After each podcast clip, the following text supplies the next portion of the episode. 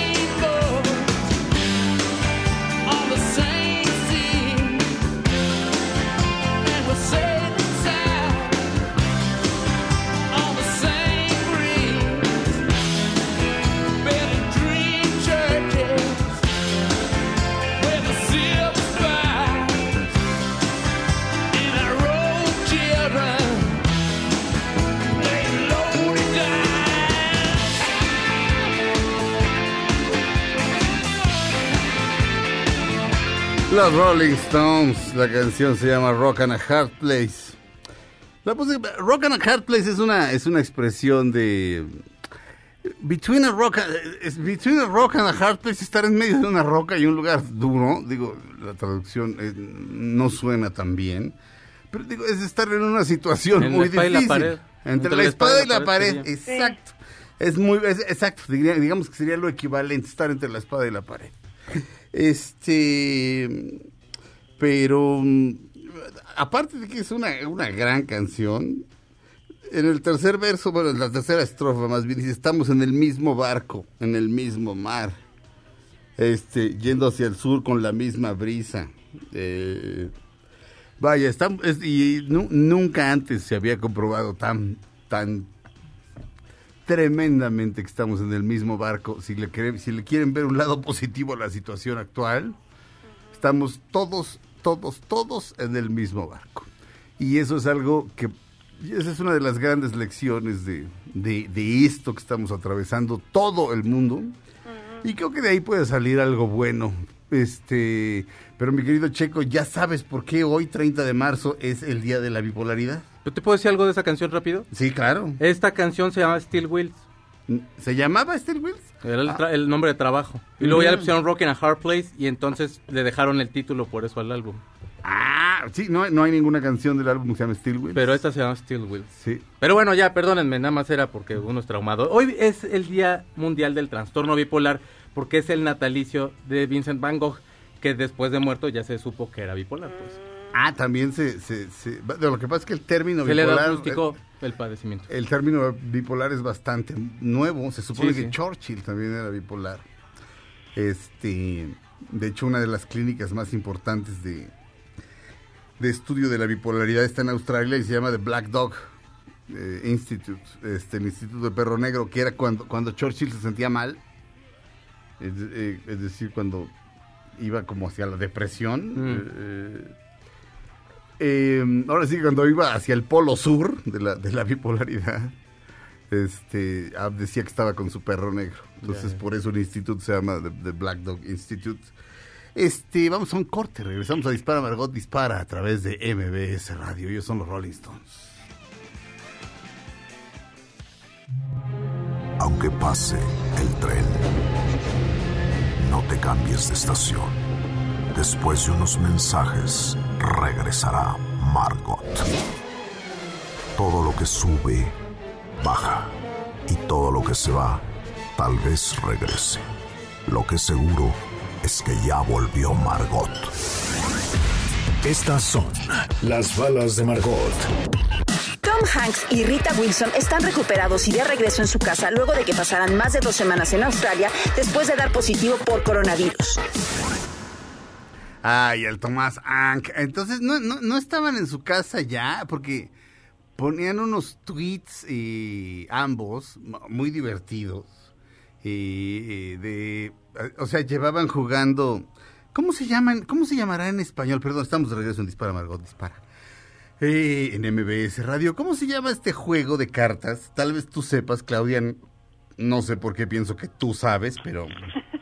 No, es que tienes una mamá de, Ajá. de- de cierta edad, entonces este. Pero nunca jugó cartas, pero dime cuál. Pero digo, o sea, no sé, de, de- o sea, no, no, no, no- ¿Canasta no, o no, cuál? no, gin. quién? Gin. Ah, ¿Qué, qué es gin? Ah, no, quién Este, sabe. es un juego de cartas que tal vez sea uno de los que nosotros conocemos. Este. Lo ponen como Gin Rumi. Gin Rumi, ok, pero, Pero- sí es de, sí es de baraja, ¿no? Sí, sí. Sí, este, sí, o sea, no sé, me, me, me imagino, a tu mamá me la imagino jugando canasta, no sé por qué. Ah. No, no, digo, ahora sí que con todo respeto, pero pues es como, Bueno, el sábado jugamos caras y gestos y no sabes qué chistoso es. ¿en serio? Sí, es que, es que fíjate que mi mamá está un poco triste, bueno, pues lógicamente, Claro. porque estaba viviendo fuera y ahorita pues se quedó en México por lo que está pasando y entonces está como muy, muy sensible, ¿no? Claro, pues no Entonces, puede, no, no este- puede ir a Estados Unidos. Ajá, entonces, Ajá. este, ¿cómo se llama? Pues eh, decidimos venir con mi hermana, este, el fin de semana y pues como para que también no se nos olvidara un poquito todo lo que está pasando, entonces nos fuimos a jugar memoria, caras y gestos y estuvo De verdad, muy divertido, nos reímos muchísimo porque mi mamá es muy chistosa para hacer las caras y los gestos. Y estuvimos, como le dije a mi hermana, nos olvidamos bastante tiempo de, pues, de lo que está pasando, ¿no? Porque yo luego me levanto y digo, ay, qué bonito día, y luego digo, ay, Sí. No, mira, este... ay, de veras que está esto, porque luego se te olvida y dices, ay, de veras que está, ay, de veras, ¿no? Pero ese, esa tarde, nos la pasamos muy bien el sábado así, y este, y yo nunca había jugado tampoco, entonces, este, pues no, nos reímos mucho. Nunca jamás en tu vida, así de tres, tres palabras, ok, artículo, ajá, él, la, los, ah, ¿no? No, creo que una vez, pero pa- para un programa de televisión, algo así, pero nunca así está, y es muy divertido, entonces la pasamos muy bien. Pues Se los bien. recomiendo a todos. No, sí, suena bien, suena bien, este... Sí, claro, pero con sana distancia. Sí, claro, no, hemos tomado pues, muchísimas medidas y nos encerramos, o sea, no estamos aquí encerrados. Por eso estábamos jugando y memoria y jugamos como tres veces memoria para que ya, para que se nos quedara bien grabado cuán- dónde estaban las tarjetas. Ok. Y ya, pero este Tom Hanks y su esposa tuvieron que pasar allá en Australia la cuarentena y desde allá mandaron todos esos, pues como subieron esos posts en sus Instagram, porque se los vieron el viernes que llegaron al aeropuerto de Van Nuys y ya se fueron en su camioneta, es que así decía el reportaje, en su camioneta Land Rover y ya iban muy contentos pues a su casa. Muy bien. Este, ya, es que decía, no, pues este, yo aquí con mi esposa, mi- este, ya, ya me va ganando en el gym, lleva sí, cinco juegos, este, 15 juegos ganados y yo llevo nada más 13, pero entonces está, ahora sí que matando el tiempo, ¿no? Pues Digo, sí, lo tienen, pues sí. Pero, mm, pero bueno. Eh, no, yo pensé que ya estaban eh, No, en, y en acaban de regresar porque obviamente como les dio allá, pues no los dejaron viajar. Claro, Dijeron, aquí se quedan a hacer la cuarentena y ya después este, se van, ¿no? Entonces, claro. Sí, Eh, pues, eh, pero la pues, buena noticia es que ya están en su casa de regreso. Eso está bien. Este, ¿qué más, Calle Silva? Oye, pues eh, otra de las cosas, pues esta, esta no está tan padre, por ejemplo, es que el autor de la canción I Love Rock and Roll, Alan Mary, murió ayer domingo a los 69 años precisamente por las complicaciones derivadas al coronavirus. No me digas. Sí, y su hija en la cuenta de- en su cuenta de Facebook fue la que dijo, este, nos dieron dos minutos para despedirnos, su hija se llama Laura Merrill, el coronavirus se llevó a mi papá esta mañana y dice, no creas que te va, que a ti no te va a pasar ni que a nadie de tu familia, quédate en casa, si no es por ti, pues por los demás, porque por mi papá esto es real, ¿no? Y dice que él minimizó el frío que tenía, mi papá estaba bien, dijo, de salud, y este y pues le dio coronavirus y murió, pero yo creo que pues le dio mucho frío y el papá de haber dicho, no, pues no, no tengo nada. Santísimo fue. Dios. Eh, Y además, pero, pero aparte es, es el autor de este rolón. Lo voy a poner, Felipe. Sí. Una, dos, tres. ¿Eh?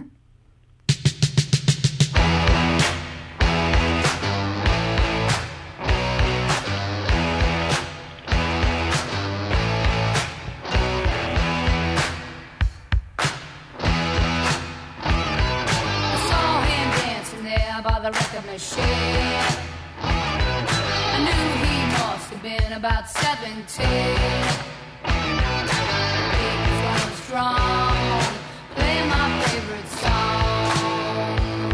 And I could tell it wouldn't be long that he was with me. Yeah, me. And I could tell it wouldn't be long that he was with me. Yeah, me. Singing, I love rock and roll. Smooth like time in ¿Se acuerdan de Casey Kasem? Casey Kasem tenía un programa que pasaba todos los sábados en todos los Estados Unidos y alguna vez alguna estación de México compró los derechos de, de Casey Kasem que anunciaba el Top 40 de Billboard. Hi, this is Casey Kasem. Y de repente em, recuerdo eh, alguna vez que empezó a hablar de esta canción y del origen de la canción. y era, era muy emocionante. So, this is the number one song in America. I love rock and roll. Pero era, era, un, era, un, era un grande. Era, era, era, este. Era padrísimo oírlo. Y Él fue el este, primer intérprete de la canción porque estaba en un grupo que se llama The Arrows. Alan Merrill. Ajá, Ajá. y luego ya se la, la- se la pasó a, a Joan A Jett. Joan Jett. Aquí dice, escrita por Alan Merrill y Jane Hooker y Juana Prostituta. Qué, feo nombre, ¿verdad? No, no es cierto. No, pues así se llama Jane Hooker, Alan Merrill y Jane Hooker. Entonces, el autor de esta gran canción murió eh, a consecuencia de el coronavirus. No, hay que cuidarse, hay que cuidarse mucho. Este, salir lo menos posible. Y, ahorita ustedes me dirán, pues tú estás.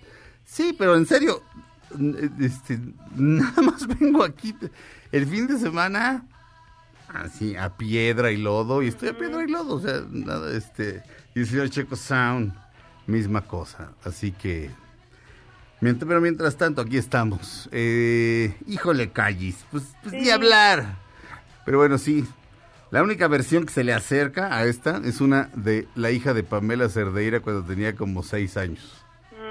Me pasó un video y está la hija de Pamela cantando I love rock and roll.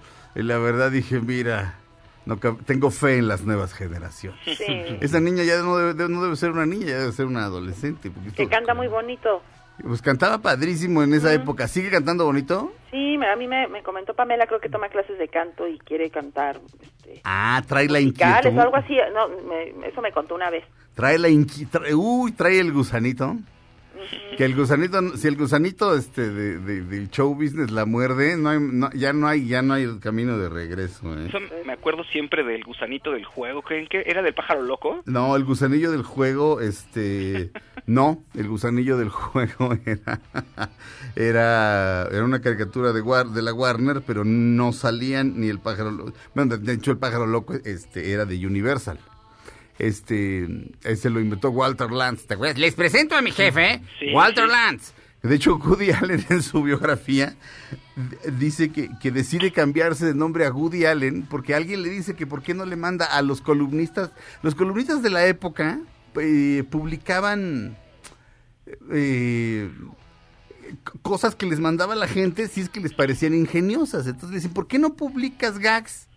Este, bueno, ¿por qué no le mandas a los columnistas gags? Y entonces, este, después decía, Alan, Alan Konigsberg dice, Alan Konigsberg de, de Brooklyn dice y tal, ¿no? Este, por ejemplo, tenía un chiste de, ¿cómo sabes que un, que un ateo es hipócrita? Se publica un libro, este, sobre el ateísmo y le ruega a Dios que se venda.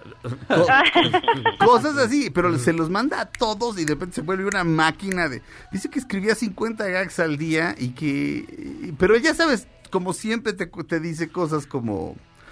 "Pues, La verdad no era difícil, la verdad eran bastante malos y los lees y dices, hijo de tu madre, mataría a gente por hacer ese gag, ¿no? Este... Pero me acordé de eso. ¿Por qué me acordé? ¿Por qué me acordé de, la biografía de Woody Allen? ¿De qué está- estábamos hablando? De... De, que- De la versión que, bueno, de... bueno, de sí, esta- sí, de la hija de Pamela Cerdeira cantando esto en un video de cuando tenía cinco años, este, o seis. Al gusanito. Ah, el gusanillo del juego. Ah, e- es, que de repente dice, dice que pues, salía eh, en las columnas decía Allen Konigsberg de Brooklyn dice esto y de repente está en la secundaria o en- eh, tiene 15 años en el high school y le da pena que alguien lo vaya a leer y de repente dice, pero ¿por qué me daba pena? O sea, hubiera sido como motivo de orgullo, o sea, porque de pronto, cada determinado número de páginas sal- eh, eh, invita a salir a una chica. Y siempre me lo batean al final. O sea, de repente ya se van a acercar a casa de la chava y la chava, este, no sé, le hace una llave de judo. Lo inventa, por supuesto. O sea, inventa la eh, exagera la situación en la que la chava se sale con la suya. No sé si contesto ya al aire, pero de repente le habla por teléfono a su hermano seis minutos antes y le dice, ahí voy a estar ¿eh? dentro de seis minutos, ¿eh? Me esperas en la puerta, ¿eh? Así como diciendo, no me vaya a querer, no me vaya a querer besar el pelirrojo este. Este, pero entonces le daba pena que saliera su nombre en el periódico y entonces se lo cambia por Woody Allen. No sabe ni siquiera él mismo por qué. Y me dice, he leído una cantidad de teorías ridículas al respecto. Dice, no, simplemente me sonó, me sonó. Este, igual que Bob Dylan, que dice que es por Dylan Thomas. Dylan dice que, que le sonó, punto.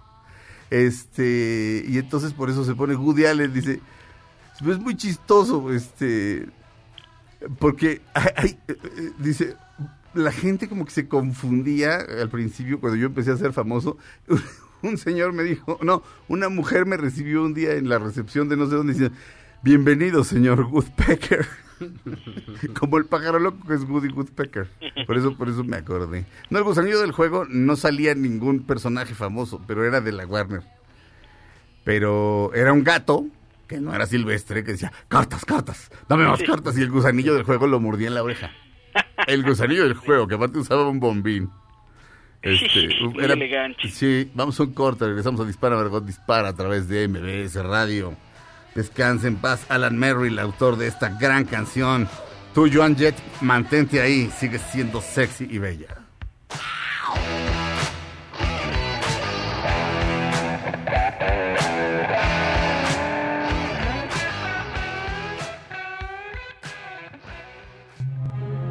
Aunque pase el tren, no te cambies de estación. Después de unos mensajes, regresará Margot. Todo lo que sube, baja. Y todo lo que se va, tal vez regrese. Lo que seguro es que ya volvió Margot. Estas son las balas de Margot. Contagio del 2011 se ha convertido en la película con más demanda de los estudios Warner Brothers junto a la franquicia de Harry Potter, y es que la representación en cine más parecida a la situación que vive el mundo actualmente.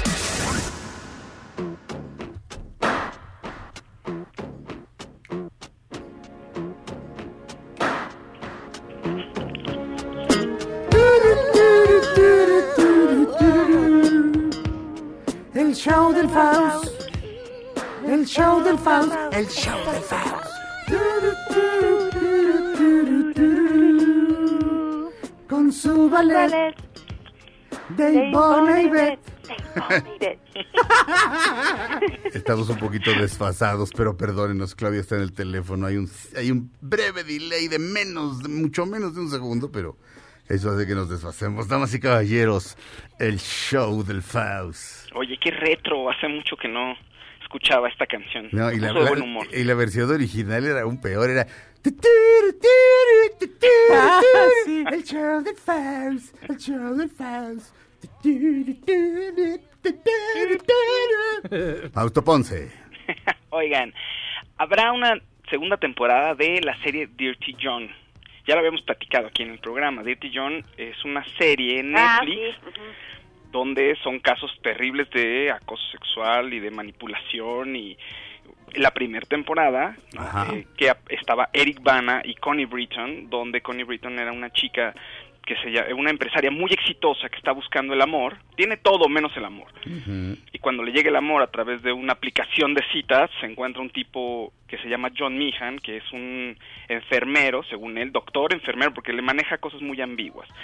Y entonces ella cree que es un ser maravilloso y nu- nadie la ha visto como él. Y total que termina siendo un desastre la isla de su familia y está en peligro de muerte. eh, eh, está a punto de perder todo su dinero, en fin. Esto fue la primera temporada, es un caso, son casos reales. Y la primera temporada, bueno, termina aquí.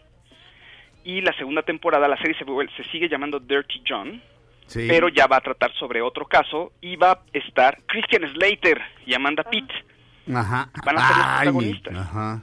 Y ahora es un caso eh, bastante sonado en Estados Unidos, que incluso hasta Oprah Winfrey lo retomó en algún momento, de un matrimonio que se llama Dan y Betty Broderick, que, híjole, eh, bueno, también igual la boda de los sueños, gente súper exitosa, ¿no? Sí. Y de pronto, pues se divorcian, pero cuando se divorcian, la Betty, la mujer, queda como una loca y se la llevan a un manicomio.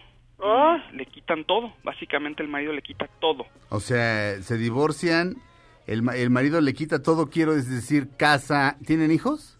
Tienen hijos y... ¿Le quita los hijos? Sí, también. Casa, hijos, dinero. La deja, la deja en un, le quita el coche, este, le- la deja en una, en un manicomio horrible. Ajá. O sea, la vuelve loca y luego dice, esta mujer está loca, la mete al manicomio y así le quita todo. Exactamente, así esta mujer me quiere, me, me quiere destruir, ve vean cómo me odia, no, esta mujer está súper mal.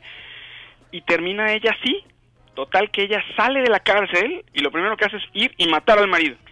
Ajá. Entonces, pues la meten a, a- a la cárcel, evidentemente. En fin, es un caso interesante, también es un caso que está basado en una historia real y está muy bien hecha la serie. La primera temporada les quedó muy bien y esta Sí. segunda, pues yo creo que va a estar increíble también. Entonces, bueno, pues Sí. ya, ya está el tráiler ahí eh, en redes para que lo puedan ver y se Pues se ve fabuloso, la verdad. Esto es, ah, esto es Netflix. Esto es Netflix, sí. Bien.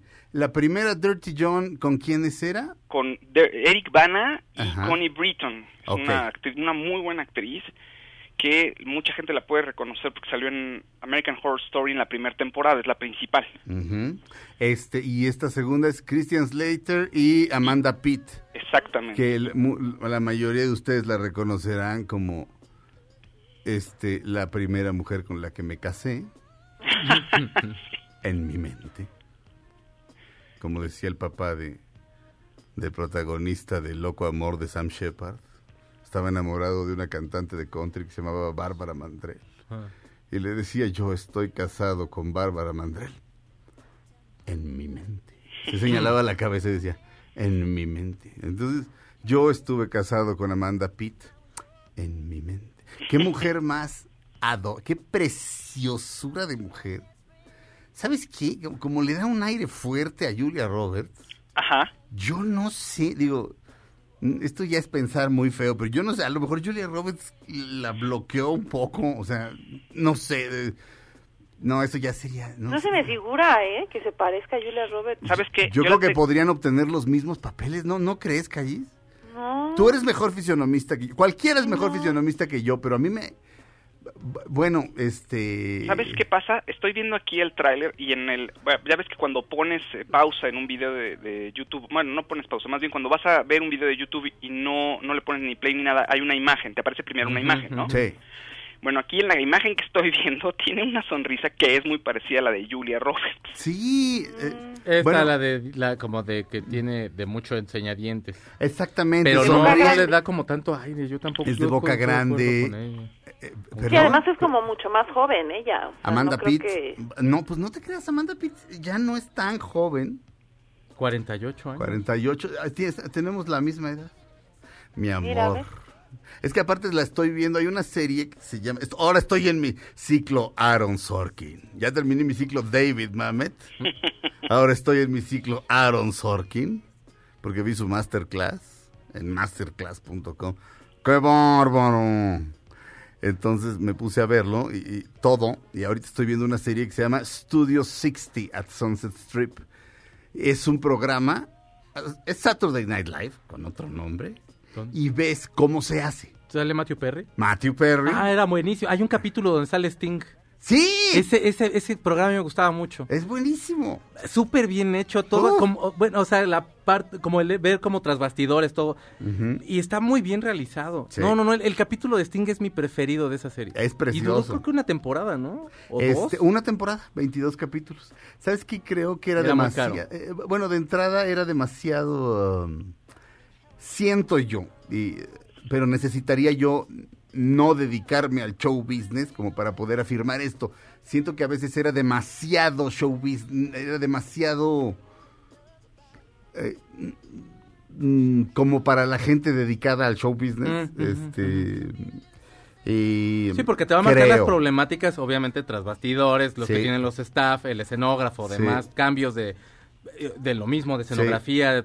Es un rollo, y sí los ves en la presión, pero a lo mejor una persona que pues, se dedica a otra cosa, pues igual, pues como que se le viene guanga. Yo creo Y que- creo que el gancho era que era Matthew Perry. Este, yo, yo creo que, que lo que dice David Mamet es que dice, tú puedes no saber de qué están hablando los personajes, pero ellos saben. Mm. Y si están hablando con, lo sufici- con la suficiente pasión, o sea, si están de- lo suficientemente preocupados por algo, Te enganchas. Te enganchas y te interesas, no importa que no sepas. Pero ahí ya estás hablando de, y ahí ya estás exigiendo un público bastante elevadito.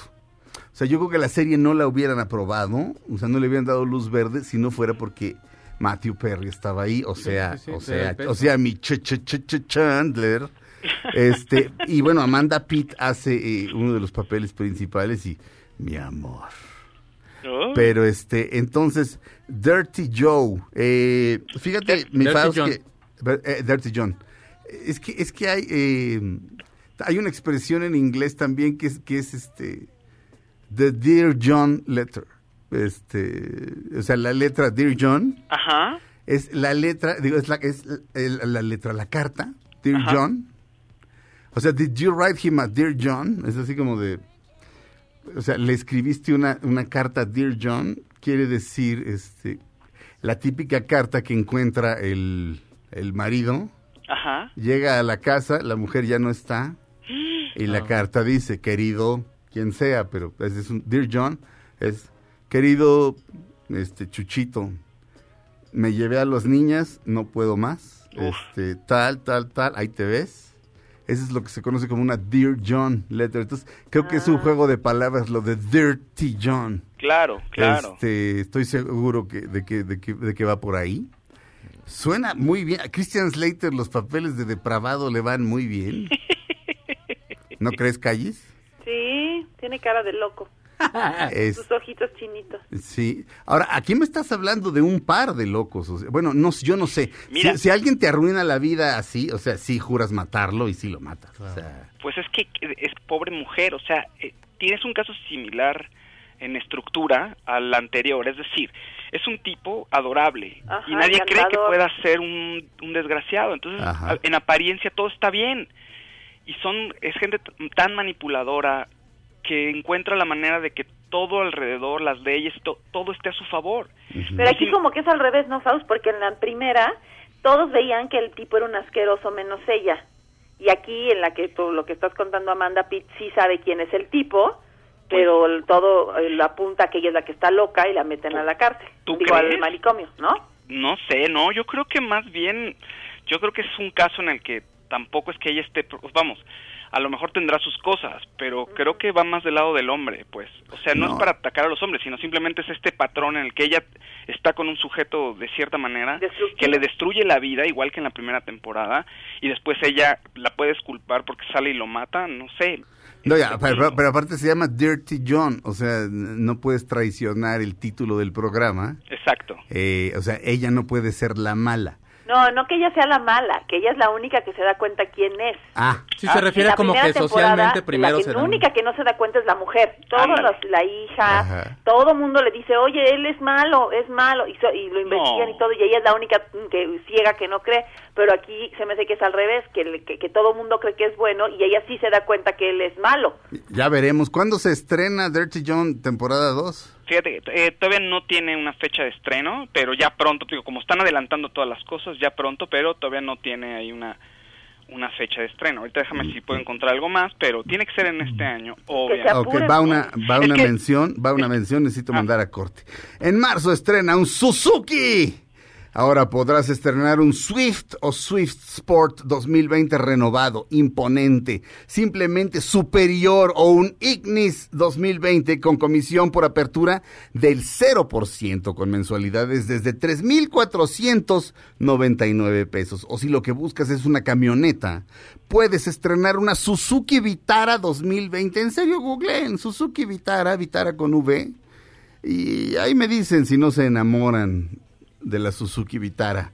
Si lo que buscas es estrenar una Suzuki Vitara 2020, tu mejor aliada para encontrar una aventura o S-Cross 2020, fuerza, elegancia y confort en cualquier lugar. Y obtén garantía extendida gratis y comisión por apertura desde 0% más mensualidades desde 3,999 pesos. Solicita tu prueba de manejo y convéncete. Conoce más en suzuki.com.mx diagonal autos o visita tu concesionaria más cercana, válido al 30 de marzo de 2020. O sea, tiene usted hasta hoy Suzuki, Way of Life. Regresamos a Dispara, Margot Dispara, a través de MBS Radio. Haga de cuenta que vamos en una Suzuki, o sea que regresamos rapidísimo y segurísimo.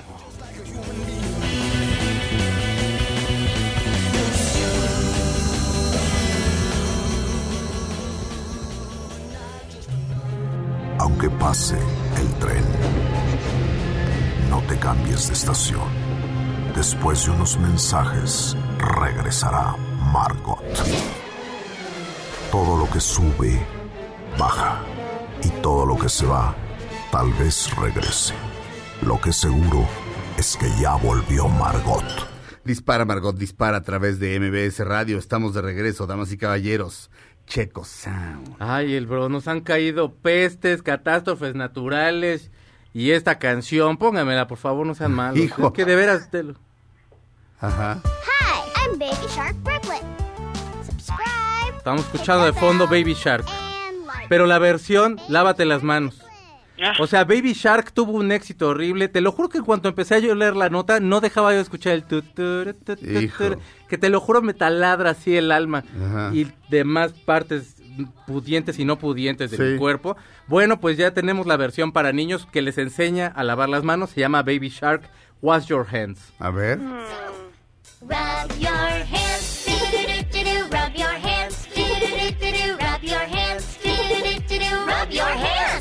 Rub your your La verdad es que. Dios es muy sabio. Dios sabe. Dios, me, Dios hizo que yo naciera aquí Mm. precisamente para no poder comprar un arma, francamente. O sea, no dijo, no, Dios no quiso que yo naciera en uno de esos estados en los que que no, que no naciera yo en Georgia. Porque ya tendría yo una fusca y estaría pensando cómo matar a este- al que encanta Baby Shark o, o a mí mismo. Pues son Pink francamente. Que es un Pink Fong, que son un, un conglomerado ahí de gente que hace música para niños. Obviamente hay pedagogos, todo eso. Pues Pero- se supone que son gente que estudia un poco así como, como el hacerles llegar a los niños un mensaje de X, Y, Z. No, pero, pero eso la versión de Lávate las manos, la, origi- La versión de original la, no. de la, la- original, pues digamos que es por mero entretenimiento, porque si vas a una, a una fiesta de niños, pues te, te- tienen como mm, hacerte sentir pésimo para los papás que están compartiendo contigo Sí. y ponerte esa canción y sentirte miserable la vida entera. Sí. Ahora siéntase miserable en casa. Fausto, ponle esta canción a tu hijo para que se lave sus manecillas. O sea, ya ¿tú tu hijo que- ya ya sabe álgebra, sabe todo, pero a lo mejor no sabe lavar las manos. no, hombre, hay 200 canciones que se repiten en esta casa todo el día. Sí. Y en alguna de ellas siempre hay una versión donde se están lavando las manos. Oye, pero este, como qué rola le gusta a Gabriel, a, tu hijo. a Gabriel. Ahorita, eh, primero era una que se llama Seis Patitos. Si le pones seis patitos, esos seis patitos fueron a nadar. Pero ahorita ya cambió Ajá. y ya le gusta ping-pong. Está ahorita en plan ping-pong. Entonces, Eh. ping-pong es un muñeco y bueno. se Oye, Faust, ¿y no has probado ponerle cri-cri? Eh, sí, pero como se enganchan visualmente primero Ah. y no hay videos, fíjate en YouTube, tan que lo enganchen como de, Cricri, no hay videos de Cricri que lo enganchen Mm. como otros productos eh, infantiles que hay muchísimas, que muchos canales para niños. Perdón, Claudia. Peppa Pig. Ah, No, no Peppa Pig no lo engancha tampoco, es como para más grandes. Sí, están más grandes por, por el mismo contenido. Pero ahorita es como para super. Pero Baby Shark, entonces sí, sí, la, sí la escuchas, ¿no? Sí, Baby Shark sí, muchísimo. Y un canal que se llama, te digo, Plim Plim, el payaso Plim Plim también. Oye, pero Dios te castigó porque tú trajiste este programa esa canción de Baby Shark. sí. tú fuiste quien... Fausto quien- fue el que trajo la nota de Baby Shark. Sí. Lo recuerdo perfectamente. Así como lo de los videojuegos, el Faust trujo, tra- trujo ¿eh? Trajo Sí. Baby Shark. No, pues sí, sí, Gracias, la, la Faust. trujo. Bien, Faust. No. Gracias, Faust. No, Gracias, de veras. Faust. No, de veras, de veras. Claudia, ¿qué me dice? Que hay nueva canción de Bob Dylan. que, que, que, pura cosa bonita. ¿Tú? Baby Shark. Qué bárbaro. Shark. qué Trata de darle color el Faust. Qué de, de veras, Faust, qué bárbaro. Oigan, por cierto, este Don Bob Dylan. Güey me puso puse la puse una- un tweet sobre la nueva canción de Bob Dylan que lanzó el jueves Viernes. en la noche. Ah. Es que jueves en la madrugada creo que la lanzó. Este, esto luego leí. Eh, se llama Murder Most Foul y esencialmente casi toda la canción línea por línea contiene o un título de una canción o un título de un libro o un título de una película. ¿Se acuerdan que decían que si no sería fan, fan de Queen? Pues es que Another One Bites the Dust era otro más que muerde el polvo y, y está hablando de- del asesinato de Kennedy. Pero de pronto, frankly, Miss Scarlett, I don't give a damn. Sí, francamente, señora Scarlett, me importa un rábano. Este, que es casi, casi, lo, eh, es casi idéntico a lo que dice eh, Red Butler. Red Butler, Clark, Clark Gable al final de lo que el viento se llevó.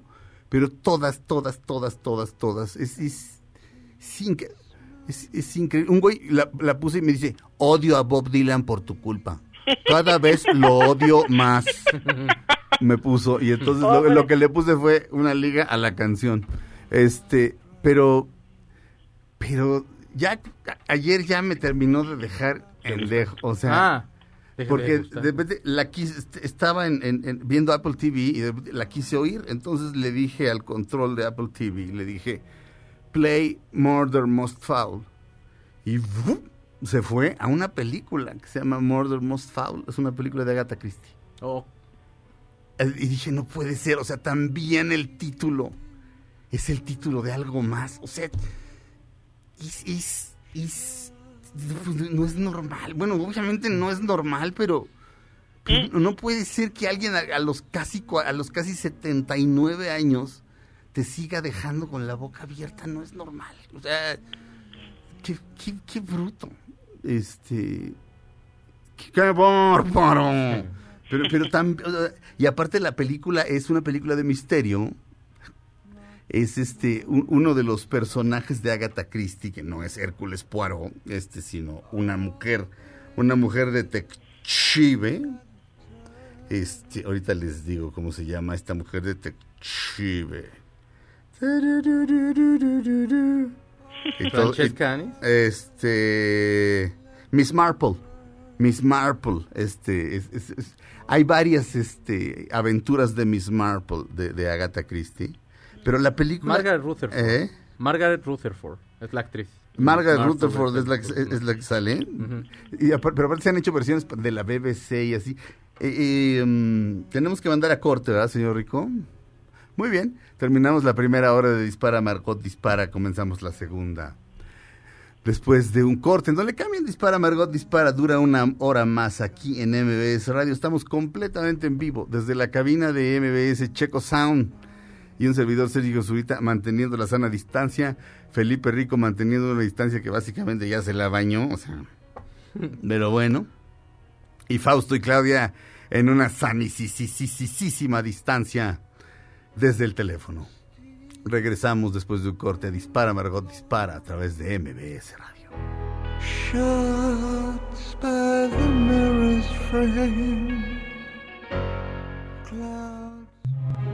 Aunque pase el tren, no te cambies de estación. Después de unos mensajes, regresará Margot. Todo lo que sube, baja. Y todo lo que se va, tal vez regrese. Lo que seguro es que ya volvió Margot.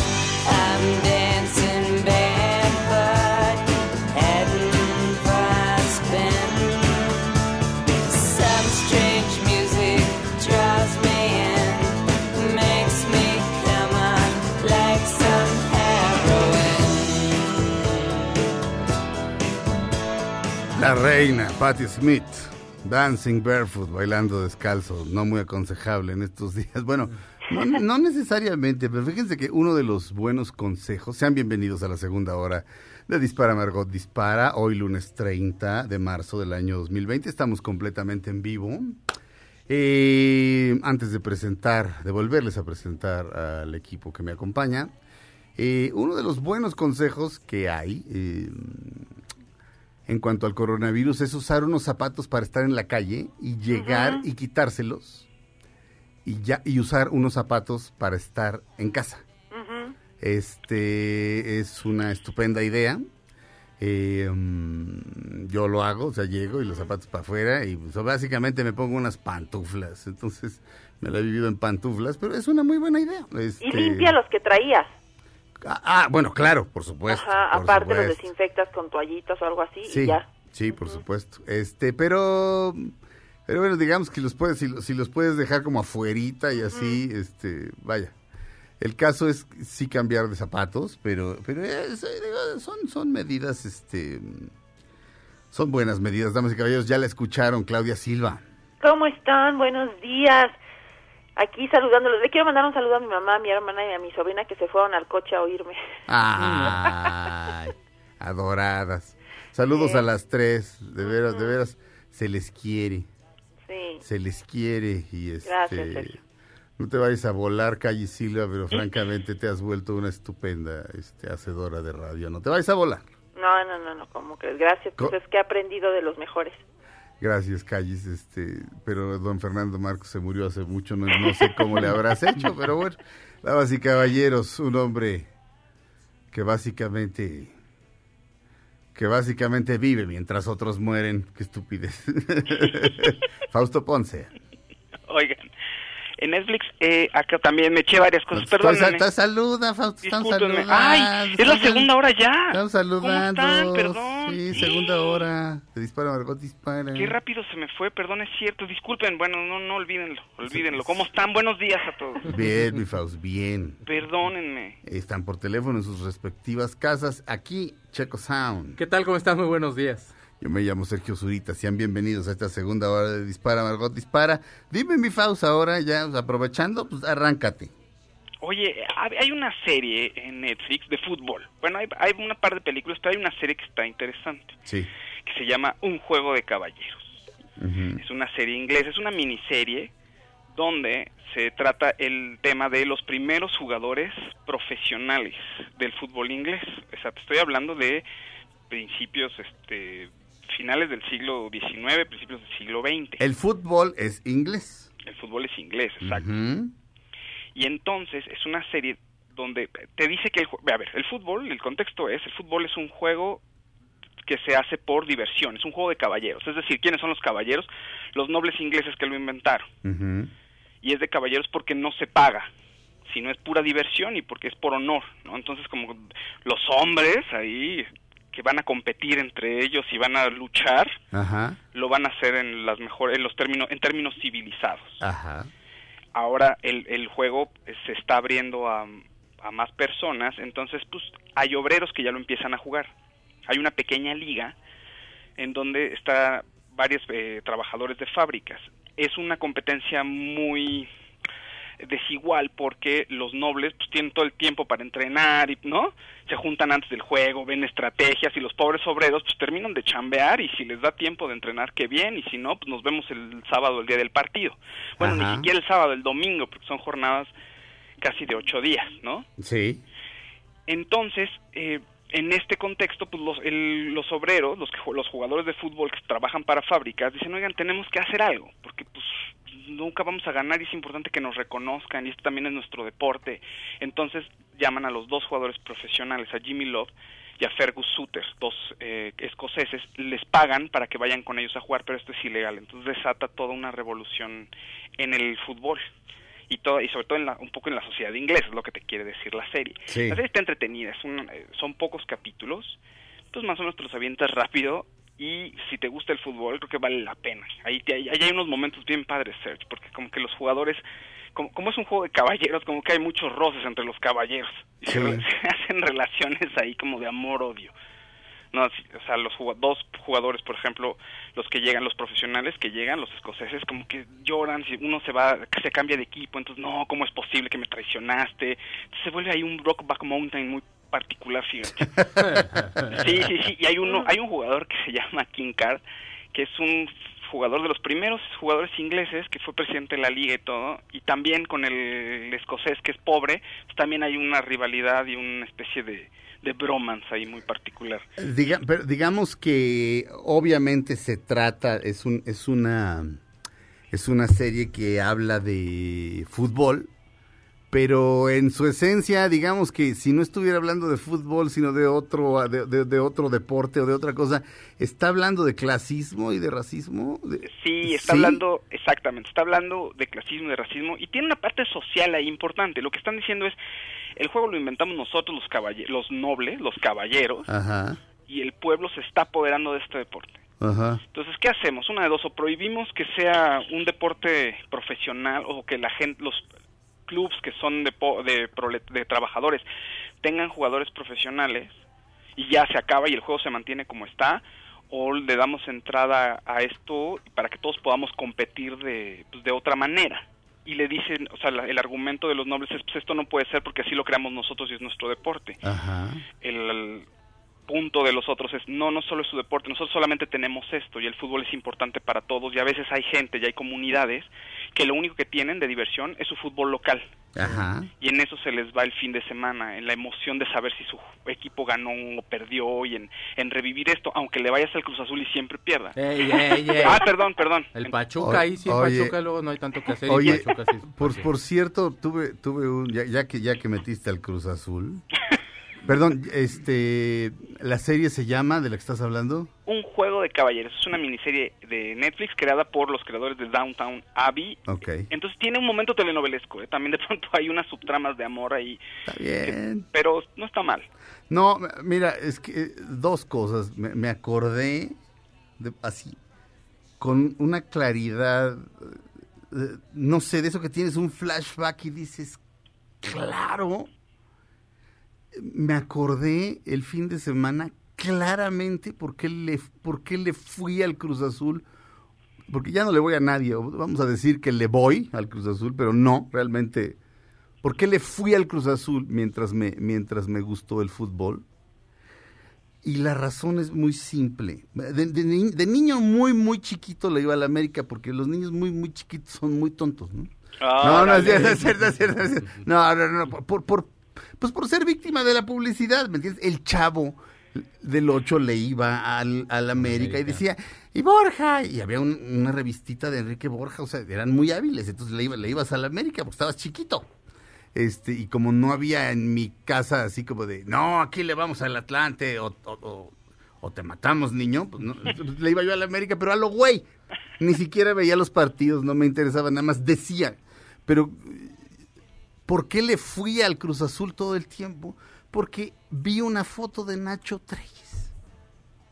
Ay, que se acaba de morir. Y era tan cool. O sea, el güey, ¿qué tipo más? O sea, yo no sabía cuáles eran sus méritos.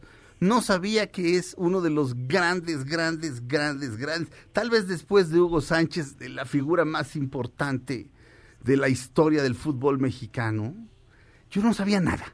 Yo sabía que era el entrenador del Cruz Azul en ese momento y vi una foto. Y esencialmente es eh, como la primera vez que vi a Sean Connery fue haciendo a, a James Bond y quieres ser James Bond. Eh, O cuando ves a Batman, quieres ser Batman. Yo vi a Nacho Treyes y dije, quiero ser este señor. O sea, es, es- es esta cosa, esta, esta cosa que se llama carisma, que no lo puedes definir del todo. Súper cool. O sea, si ahorita lo googlean, les van a salir muchas fotos en las que ya se ve muy grande. Muy, muy grande. Este. Pero esas. O sea, y puse Young, Nacho, joven Nacho Treyes, Young Nacho Treyes. No encontré ninguna foto de él, eh, de los, o sea, de los noventas para acá y acá, pero de antes no encontré ni una. Pero recordé eso, o sea, las, las, las, las- los motivos por los que le, por los que toma ciertas decisiones no tienen nada que ver con la razón. O sea, Claro. sí, y, pero luego, años después te enteras de que tenías razón, ¿me entiendes? Sí, de, sí. de que, de, que esa, de, que, de que era así de grande. Eh, 103 años, este, Don Nacho. Don Nacho Treyes, este... y, y luego me acordé de otra cosa, eh, pero esas se las cuento regresando. Estamos en Dispara, Margot Dispara a través de MBS Radio. La serie de la que habla Fausto se llama, de Netflix, Un juego de caballeros. ok, sobre los orígenes del fútbol. Pero qué chistosa serie, o sea, las cosas suelen surgir del pueblo y luego los demás las toman, ¿me entiendes? O sea, como que aquí es al revés, o sea, surge el blues y, y- y los blancos se lo... Esto de apropiación cultural es una estupidez, pero pues obviamente les gusta y hacen sus versiones blancas y hacen, su- y hacen sus versiones este, de iglesia, eh, pero suele ser al revés. Eh, qué interesante. Regresamos a Dispara, Margot Dispara a través de MBS Radio después de un corte, ya es Patty Smith.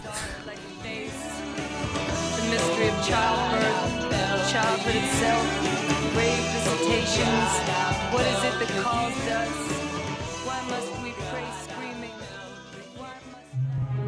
Aunque pase el tren, no te cambies de estación. Después de unos mensajes, regresará Margot. Todo lo que sube, baja. Y todo lo que se va, tal vez regrese. Lo que seguro es que ya volvió Margot. Estas son las balas de Margot. El tenor Plácido Domingo está estable tras dar positivo por COVID-19 en un hospital de Acapulco. Confirmó este sábado la vocera oficial del cantante. Estamos de regreso en Dispara Margot Dispara a través de MBS Radio. Ahorita que decías del, del fútbol, Fausto, de la serie, una vez más el nombre, Eh, un juego entre caballeros. Un juego entre perdón, caballeros. eh, un juego de caballeros. un juego de caballeros este, que pasa en, en Netflix. Me, me acordé de las de la, de la Liga Negra del béisbol. No, no sé si, si la ubican. The Negro Sí. League. Sí, claro, claro. De- de- las ligas negras, the Negro Leagues, este, eh, los, los, eh, los negros no podían, este, este, no podían jugar en las grandes ligas hasta Jackie Robinson. El gran Jackie Robinson en los Dodgers, si no me equivoco. Checo, puedes checar. Jackie Robinson, Dodgers, los Dodgers de Brooklyn. De Brooklyn si no, yo, ahora, ¿por qué le voy a los Dodgers? Por Fernando Valenzuela, eso, pero eso ya era ya más grande. me- Digo, eso ya es clarísimo. Este. Sí, sí. El era- era- 42 de los Royals. Ja- Jackie Robinson en los Dodgers de en los Dodgers de Brooklyn antes de que se fueran para California. Pero las ligas negras me compré yo de hecho una vez en Atlanta unas estampitas este padrísimas como unos parches. Eran, fíjate, en, en Atlanta eran los Atlanta Black Crackers. Ajá. En Baltimore los Baltimore los Baltimore Black Sox. Los Baltimore Elite Giants, los Birmingham Black Barons, Birmingham, Alabama, santísimo Dios, los Brooklyn Royal Giants, los Chicago American Giants, los Cuban X Giants, fíjate, los cubanos X, este, qué, qué buena onda, ¿y estos de dónde son? Este, son estos muchachos? Ah, hijo. Un- Una liga independiente, ah, una, una eh, eh, preliga, inde- una li- preliga independiente. Pero fíjate, se llamaban The Cuban X Giants, los Detroit Stars, este, los Homestead Grays, los Indianapolis ABCs y los logros, los logos son de premio, o sea, estos, estos grandes diseñadores que héroes anónimos, o sea, de veras hay unos, hay unos tan bonitos, este, eh, los Philadelphia Stars, los New York Cubans, o sea, los cubanos de Nueva York se llamaban unos, este, ta- eh, qué cosa, bueno, en fin, esa también es una, es una historia apasionante, alguien la debería contar. O Oye, digo, Fer- Fer una Bonilla- película, ¿eh? Perdón, Fer Bonilla puso el otro día un post en Twitter Sí. sobre la Liga Negra de Béisbol. ¡Ah, qué padre! Pero espera, dice que yo no sabía esta historia, pero dice que en esa época en la que los negros no podían jugar en las ligas de blancos, que aquí en México hay- hubo, no sé si varios o un equipo de béisbol, que los trajo. Ah, Claro, nunca falta un gran visionario, claro. Y que aquí en México los jugadores que se vinieron para acá se sintieron pues como en casa, o sea que no encontraron la discriminación que había en su país y que fueron muy bien recibidos. Y eso también me pareció fabuloso esa historia, fíjate. Sí, ese, ese Fer Bonilla descansa haciendo adobes, o sea, imagínate, Fer Bonilla, no puedes salir. Así de- No. Y este, un día me, me dijo que tenía una idea para una obra de teatro, me la contó, le digo, güey, escríbela inmediatamente, no te voy a olvidar. Como al mes me dijo, ya te la mandé. No la he leído, no lo puedo creer, pero, pero claro, fíjate, no tiene nada que hacer. Eh, bueno, tiene bastante que hacer, pero no todo, o sea, no, no está eh, al nivel de ocupación que, que debe, que, de- que, que suele estar. Y entonces se pone a contar, y, y sí ama el béisbol con toda su alma. El béisbol y el fútbol americano. Este, Ah. Pero así, de- de- de- o sea, y, y su deporte, o sea, lo que él juega es, es, es béisbol. Pues sí. Saludos al gran Fer Bonilla. Encerrado, pero se las ingenia para hacer adobes mientras descansa. es un gran hombre. Este. mm, eh, ¿Ya? ¿Tan rápido? No me digas. Claudia Silva, échate una nota rapidita. Oye, pues que Trump no quiere darle la bienvenida a Meghan Markle y Harry. Ya dijo, miren, yo soy muy amigo y admirador de la reina y este Isabel, pero eh, aquí no vamos a pagar por la seguridad de estos dos que ya se vinieron a vivir a Los Ángeles. Ves que la semana pasada les platiqué que se habían mudado de Vancouver a Los Ángeles para que ella continuara con su carrera Sí. como actriz y entonces bueno pues este Trump tuiteó que los que tienen que pagar su seguridad son ellos mismos. O sea que de bienvenida no les dio nada de bienvenida. no cabe duda que hasta un reloj descompuesto da la hora bien dos veces al día. ¿Sabes que hay gente que no me entiende esa expresión? Porque la gente ya no sabe que los relojes este, eran de manecillas. Claro. Cuando un reloj de manecillas se descompone, pues digamos que se queda a las 4 y 5, ¿no? Todo el tiempo te lo estás viendo y está mal, pero cuando son las 4 y 5, está dando la hora bien dos veces al día, a las 4 y 5 de la tarde y a las 4 y 5 de la mañana. Pero hay gente que no entiende esa expresión, pero bueno, me parece que está bien, ¿eh? O sea, Sí. o sea, ¿por qué diablos? O sea, básicamente que, que, que, que se desentiendan allá en, en el Reino Unido, así de, mi- así de, miren, si les pasa algo, no vamos a pagar ningún tipo de rescate, váyanse al carambas, este, no me importan. Dios mío, ¿cómo hacen pasar a la reina esos, este, qué, qué estrés, eh? Aparte en estos momentos, ¿no? Que la verdad, pues, o sea, ahorita lo que menos nos importa es qué les pase a los a los dos que se salieron de la de la casa real. Pues sí, pero, pero, vaya, me parece que, me parece que, no lo puedo creer, pero, oh no, estoy de acuerdo con Trump. Sí. ¿Qué he dicho? Ah, vamos a ver. Si eres cliente, ¿ves, Fausto? Pásale el anuncio de Cricri de BBVA a tu hijo. Sí. Para que vea Cricri. O sea, es que se va a aprender la, la de las vocales, pero se la va a aprender con B. Primero la verás, que llega la B. No importa. Pero al Cricri está padrísimo. Cricri, qué, qué bárbaro. ¿Quién lo habrá diseñado? A lo mejor él mismo, ¿verdad? Pues sí. Don creo. Francisco Gabilondo Soler. Qué bárbaro. genio. ¿Sabes cómo le puso a su hijo, don Francisco? Tiburcio. ¿Ah, sí? Ajá, Sí, sí. Tiburcio Gabilondo Soler. Jesús. Hay un mito de que no quería a los niños, esto lo confirma. No, no es, cierto, no es cierto, no es cierto. No es cierto. Si eres cliente BBVA, a partir del 2 de abril podrás solicitar cuatro meses de gracia en cualquier crédito que tengas vigente con nosotros. Eso es todo, BBVA. Eso es todo. Es decir, usted le debe a BBVA dinero. BBVA durante cuatro meses este, pues no hay, no hay tu tía. Comuníquense al 5. Ahora sí que no, no, más bien sí hay tu tía. Cuando dices no hay tu tía, que aquí te amuelas. No, al contrario. BBVA da cuatro meses de gracia en cualquier crédito si usted es cliente de BBVA que tenga vigente con usted. O sea, si eres cliente BBVA, a partir del 2 de abril podrás solicitar cuatro meses de gracia en cualquier crédito que tengas vigente con nosotros. Comunícate al 55 52 26 26 63 y al 55 10 54 80 20. Los repito, 55 52 26 26 63 y al 55 10 54 80 20. Esperamos que estas medidas te ayuden a superar esta contingencia. Gracias, BBVA, por esto y por Cricri. Qué, qué genial. ¿A quién se le habrá ocurrido? Oiga, ¿por qué no agarramos a Cricri? Qué cosa más genial. Este, regresamos a Dispara Margot, dispara después de un corte. Va a estar nuestra psicoterapeuta, la gran Valevilla. Regresamos. like your daddy done. Me and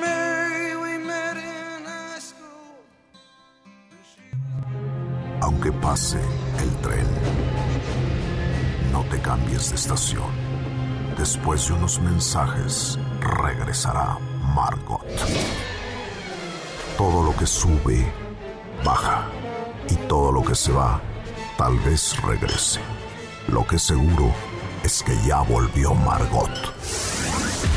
Estas son las balas de Margot. Kim Kardashian, a través de su compañía textil Skins, donará un millón de dólares para las familias afectadas por el coronavirus. Estamos de regreso en Dispara, Margot Dispara. Damas y caballeros, recibamos con un aplauso a, nuestro, a nuestra psicoterapeuta, Vale Villa. ¡Bravo! Buenos días. ¿Cómo, ¿Cómo estás, están, Vale? amigos? ¿Cómo estás? ¿Todo bien, Vale? Todo bien, eh, ya los extraño. Pues sí, el otro día te vi, este, ahorita nos platicas de eso, pero estás en una, estás en una cosa que es una muy buena idea. Todos los días a las 8 de la noche van a hablar distintos expertos en distintas cosas. Este, ¿cómo se llama esto en lo que estás este eh, metida? Se oye como si fuera Es una iniciativa. Suena, suena como si fuera algo ilegal. Pero bueno, en lo que estás, es- estás, perdón, fue la primera palabra que me vino a la mente, mil perdones. Pero bueno, estás, hay una idea de la, la psicoterapeuta Inge Lacamba, Sí. este, Hicimos un proyecto colaborativo para Sí. hacer transmisiones por Instagram, el, el, el en vivo de Instagram, todos los días de lunes a viernes a partir de hoy, Sí. a las 8 de la noche. eh, vamos a hablar de diferentes cosas a lo largo de la semana. Somos cinco eh, personas especialistas en distintas cosas. Ingela es especialista en psicoanálisis. Yo voy a hablar los martes de la- del mundo de las emociones. Mariana Orozco, que es esta chef divertidísima que debería tener un stand-up o algo así, va a estar los miércoles hablando de cocina. Los jueves, eh, Antonio Sempere va a hablar de cine y de cultura. Y Carlos Carranza los viernes va a estar hablando de historia y literatura.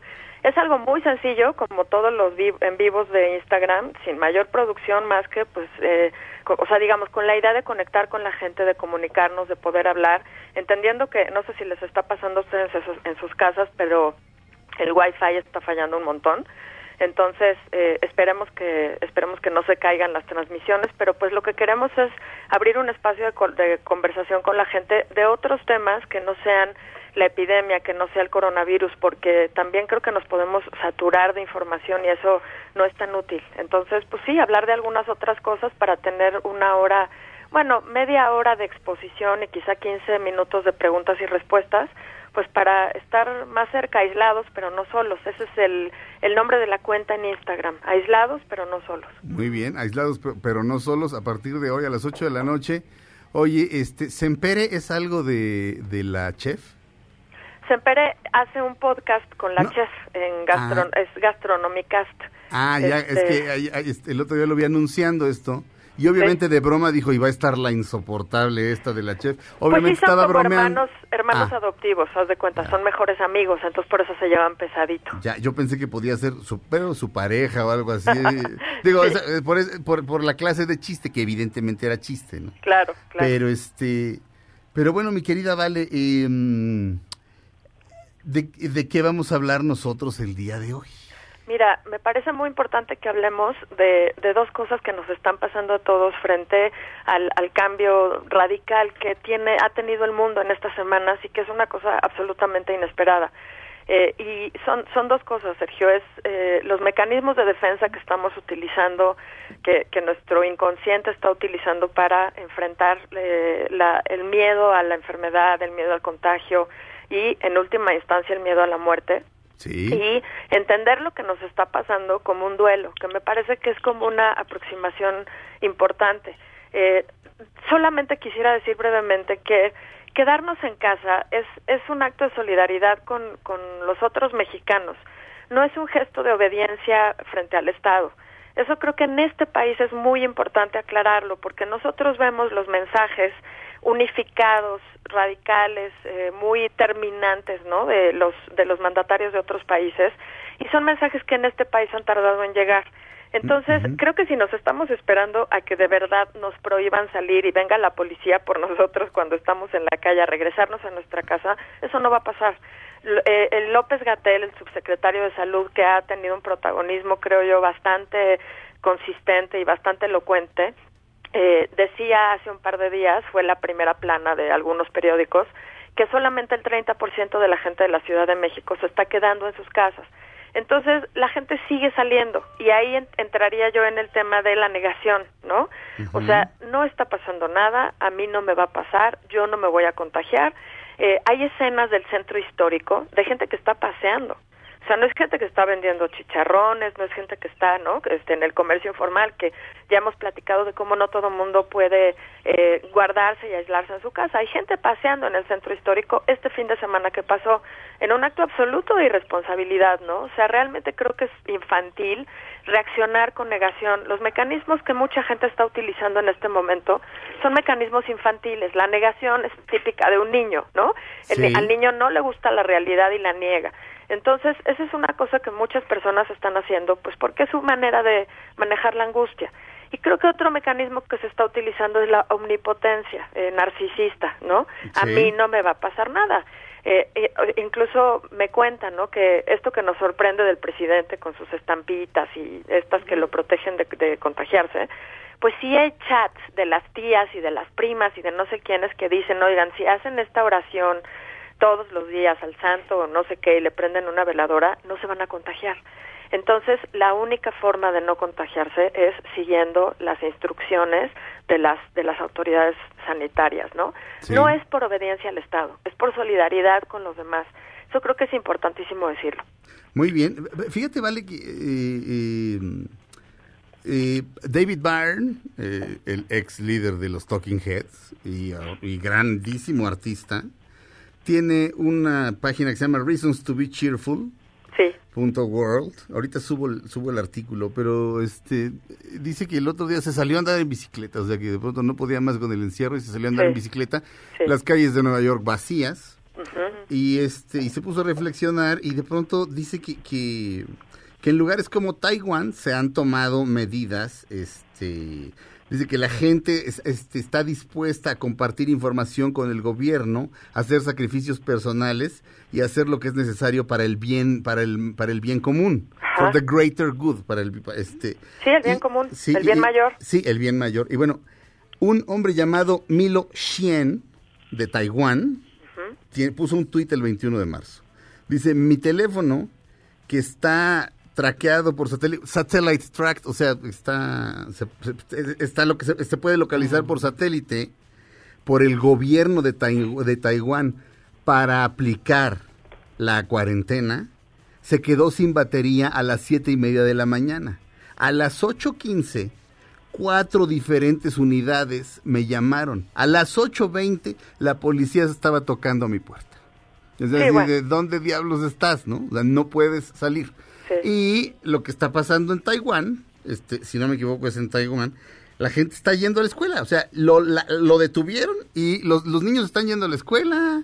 O sea, eh, no, estoy seguro si es Taiwán, Su- Sur Corea o Singapur, eh, pero en alguno de estos tres lugares, o sea, actuaron a tiempo y lo detuvieron a tiempo. Y te digo, los niños están yendo a la escuela. O sea, Sí, sí, sí. y, eh, eh, y bueno, o sea, lo que dices es que hay una rebeldía natural de parte de de parte del chilango en particular. eh, Sí, sí, ujú. sabes, porque además los focos de contagio más importantes y que hay que vigilar ahorita son Ciudad de México y el Estado de México. Eh, pe- eso, eso es, digamos, lógico porque... Por la cantidad de gente. Pues exacto, porque somos Sí. muchos.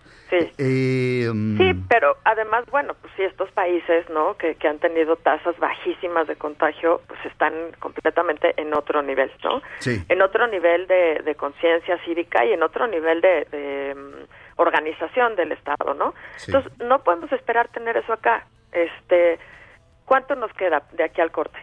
Este... Tienes un... Tienes un, un, este... Tienes un sexto sentido ya, mi querida Vale. Ok. Tenemos, tengo que mandar a corte dentro de dentro de siete segundos. Ok, O sea que me, vamos me a un voy corte. volada cuando regresemos para hablarles del duelo. Vamos a un corte, regresamos a Dispara Margot Dispara. Ella es Vale Villa, nuestra psicoterapeuta. Regresamos.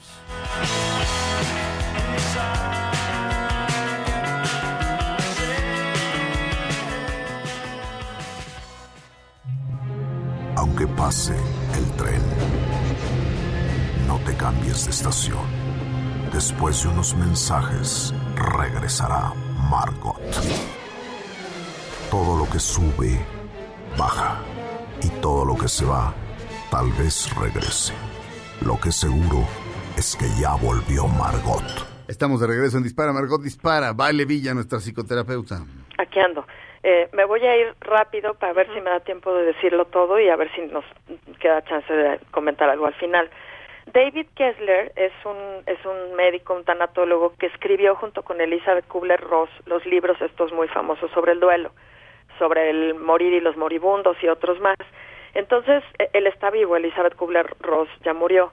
Y eh, el- lo que les voy a decir ahorita apareció en el harvardbusiness.org, que tienen una tienen una división, digamos, como de temas de, de la vida emocional y de salud mental y demás, que vale la pena que quien lea inglés los, los, los lea. Ya subí el artículo Fíjate, eh, las etapas del, del duelo ya las conocemos, ¿no? Lo que estamos sintiendo en este momento, eh, amigos, es duelo. O sea, no le pongamos más nombres, es un duelo. Incluso Eh, si no se nos ha muerto nadie, ¿vale? Es que te voy a explicar cuáles son todos los duelos que tenemos.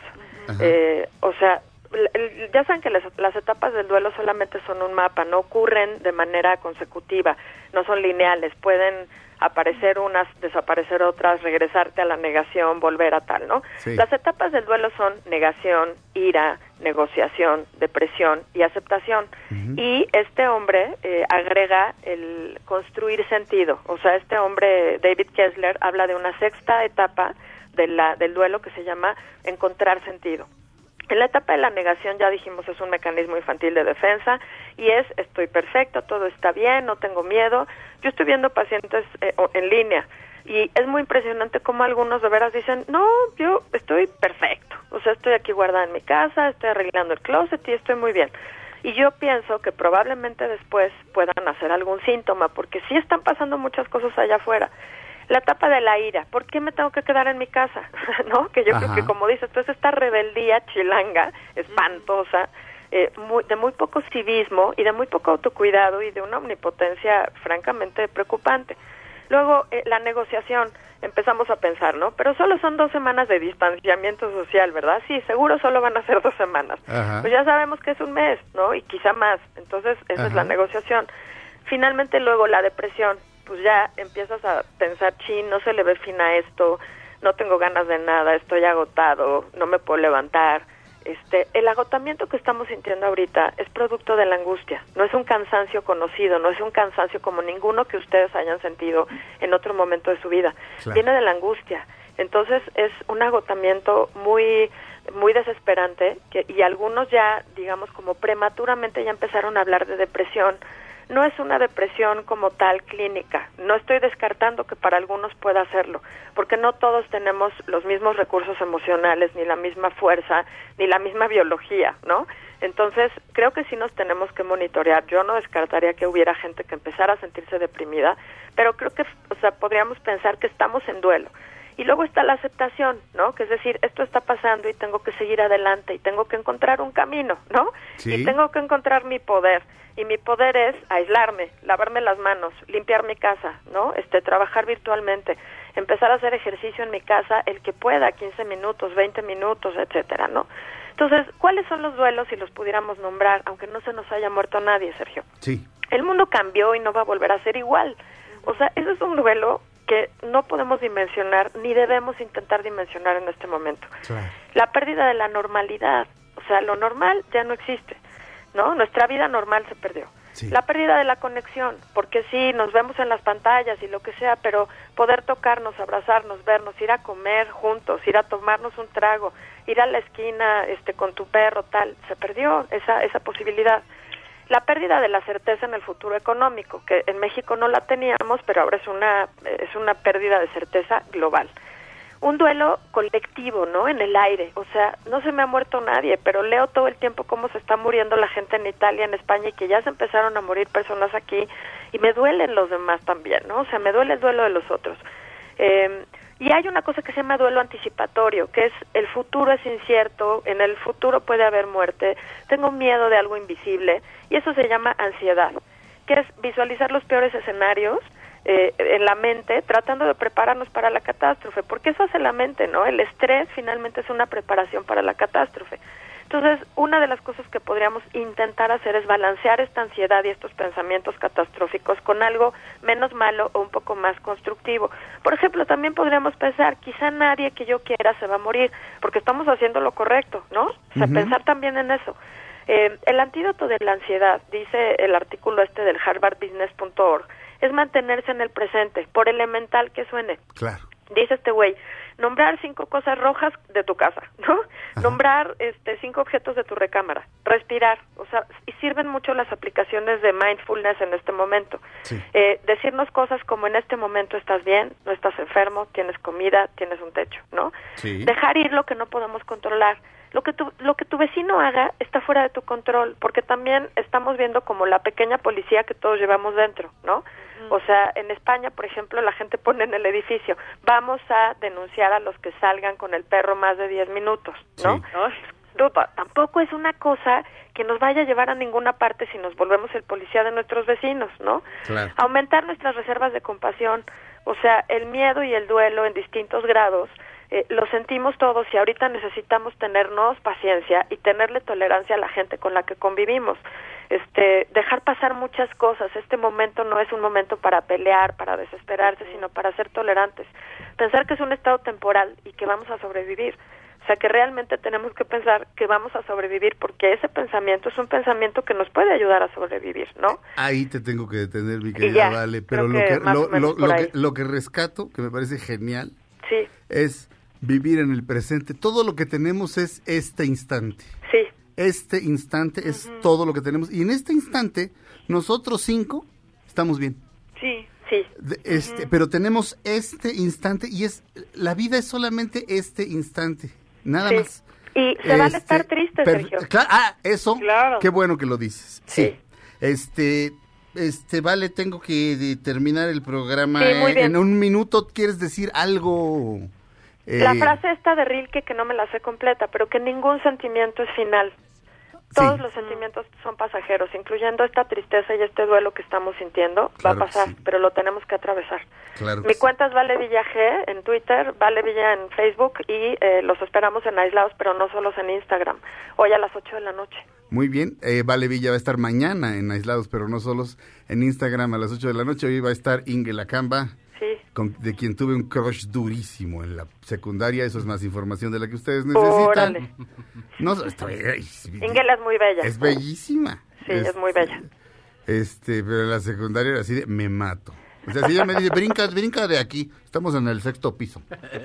Sí, eh. Bueno, pues la puedes ver hoy a las 8 de la noche. Exacto. Muy bien. Este, gracias, Vale. Estupendo. Gracias a ustedes. Se va- vayan a Vale Villa, que además, es más, vamos a dar un premio, este, si descubren a qué, este, actriz del cine nacional se parece Vale Villa, mañana que la vean, mañana que la vean en, otra vez, ¿cómo se llama el canal? Aislados, pero no solos. Muy bien, Felipe Rico en la producción, eh, el señor Mario Ontiveros en los controles, gracias, eh, Claudia Silva, Besos a todos. gracias, Fausto Ponce, Gracias, un saludo a todos. Checo, Checo Sound, gracias. Cuídense, no salgan. Yo me llamo Sergio Zurita, esto fue Dispara Margot Dispara, nos oímos mañana. Gracias, eviten salir, gracias. Ahora en un tórax vive alojada la bala que Margot disparó. Nos oímos mañana. Si un proyectil de plata no me traspasa el corazón. MBS Radio presentó Dispara Margot Dispara con Sergio Zurita, Fausto Ponce, Claudia Silva y Chaco Sao. En el entretenimiento. Estamos contigo. Este podcast lo escuchas en exclusiva por Himalaya. Si aún no lo haces, descarga la app para que no te pierdas ningún capítulo. Himalaya.com